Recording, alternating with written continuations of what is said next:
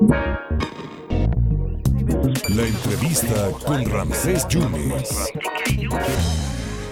Siempre es muy generosa con nosotros la auditora del organismo de fiscalización superior, la contadora Delia González Cobos. Eh, auditora, muchas gracias por esta oportunidad. ¿Cómo está? Muy buenas tardes. Buenas tardes, un gusto saludarlo. Oiga, Saludar a todo el auditorio, un gusto. oiga, auditora, entonces el Orfis ya abrió registro para integrar padrón de auditorios externos. ¿Cómo está eso, auditora? Sí, miren, el viernes pasado se publicó en la Gaceta Oficial del Estado la convocatoria para eh, recibir las propuestas que tienen los despachos eh, para trabajar con nosotros.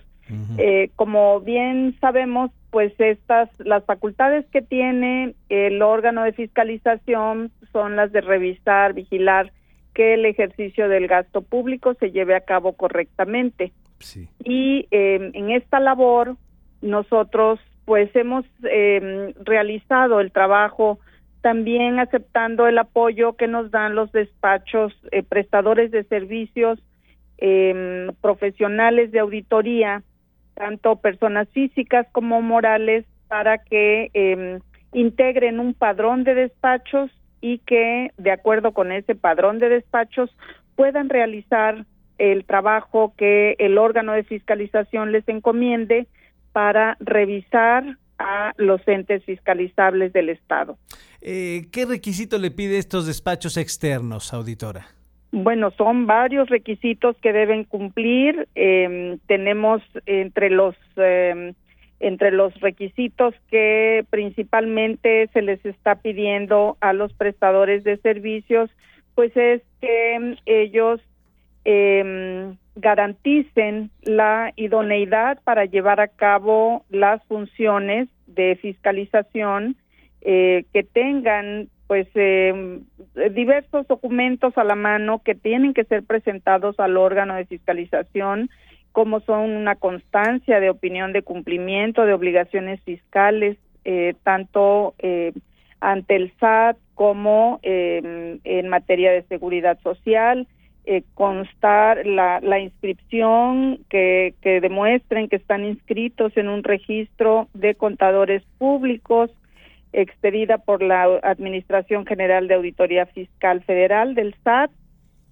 Además, este, pues que tengan evidencia del cumplimiento de la norma de control de calidad, También. manifestar que no han sido condenados por delito que amerite pena corporal mayor de un año, eh, que su personal y el prestador de servicios profesionales no tengan participación en otro despacho o prestador de servicios.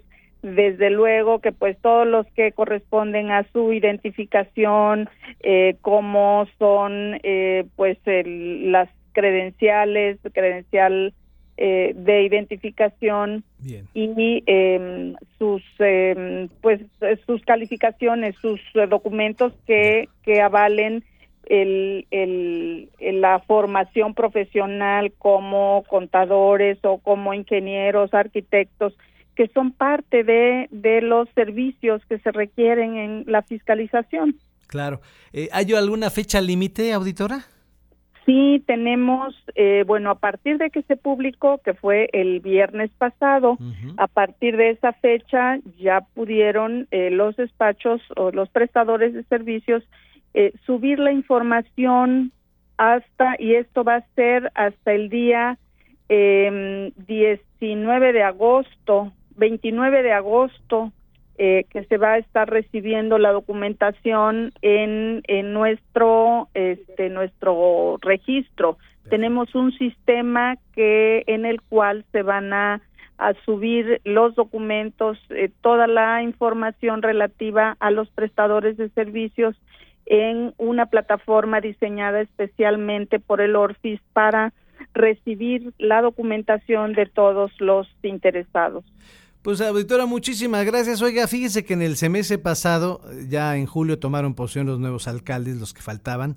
Eh, ¿Cómo están los números de los cuatro consejos eh, municipales? Eh, ¿Tuvieron algunas observaciones? Bueno, mire, ahorita no le puedo decir porque pues ya sabe que estamos, eh, Sí. tenemos reserva en ese tipo de información como Ya. lo señala la ley, Perfecto. pero eh, lo que sí puedo decirle es que eh, se requiere trabajar más en, en la coordinación institucional que debe, debe haber para que las transiciones se den de la mejor manera y para que la comunicación que haya entre las autoridades salientes y las entrantes sea efectiva y que dé los resultados a la ciudadanía como se esperan. Sí. Porque eso lo hemos visto ahora en la fiscalización, los retrasos que ha habido y bueno, los obstáculos que se han presentado, pero pues ya platicaremos de eso más adelante.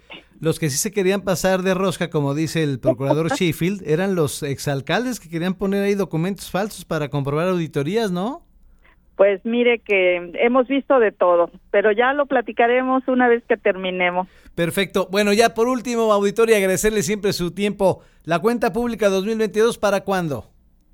Pues vamos a, iniciar, apenas ahorita estamos terminando 2021, bueno, estamos en pleno trabajo de 2021. Sí. Entonces, esta cuenta pública la vamos a entregar en septiembre, finales el Congreso, si tiene a bien aprobarla o pronunciarse en algún sentido, lo hará en octubre y bueno, pues ya de ahí determinaremos. Por lo pronto, ahorita estamos de lleno en los trabajos de 2021. ¿Nos vamos a, a sorprender con lo que ustedes encuentren en la cuenta pública 2021?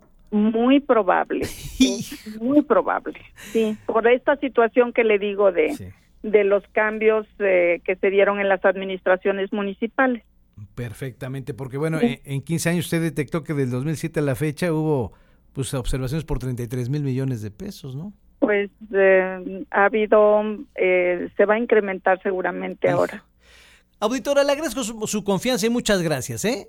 Al contrario, un saludo grande para todos. Ramsés. Muchas Aquí estamos a la orden. Yo lo sé. Muchas gracias a Adelia González Cobos, es la auditora del organismo de Fiscalización Superior, el ORFIS, dando eh, la convocatoria para los despachos externos que puedan realizar auditorías junto con el organismo. Delia González Cobos, auditora del ORFIS.